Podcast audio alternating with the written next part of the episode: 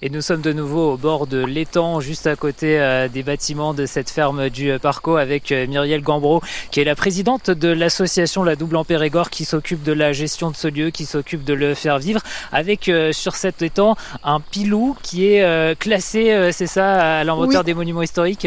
Oui, oui, ce pilou est très important. Il est classé au monument historique depuis 1992 et c'est une des particularités de notre région, ces pilous, pilous ou pilons d'étang qui permettent de vidanger les étangs. Donc il y a un système de trappe en fait, c'est ça En fait, c'est un système de, oui, de trappe.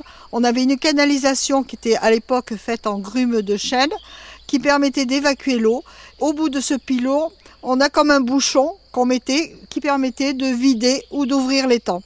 Et tout l'étang s'évacuait dans un déversoir et bien sûr on récupérait le poisson pour le trier. Et cela permettait aussi de désenvaser bah notre mare parce qu'il y en a beaucoup. Alors euh, Muriel, quand on se retourne, parce que là on tournait le dos à, la bâtisse, à cette ferme du Parco, là c'est vraiment l'architecture traditionnelle d'une ferme typique de la forêt de la Double, Muriel.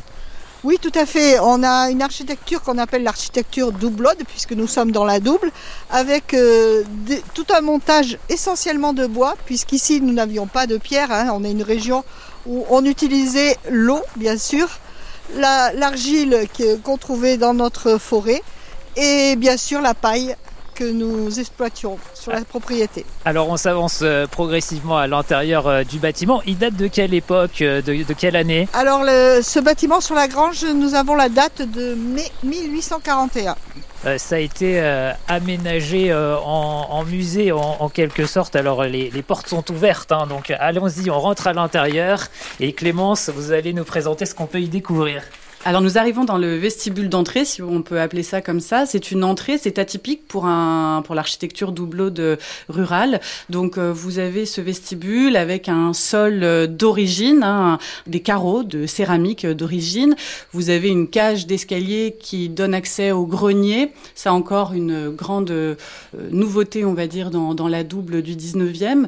Et ce vestibule dessert deux pièces identiques. La pièce de gauche a été réaménagée effectivement en, reconstitution d'une salle de la vie quotidienne au 19e. Je tourne à gauche, justement, je rentre dans cette pièce.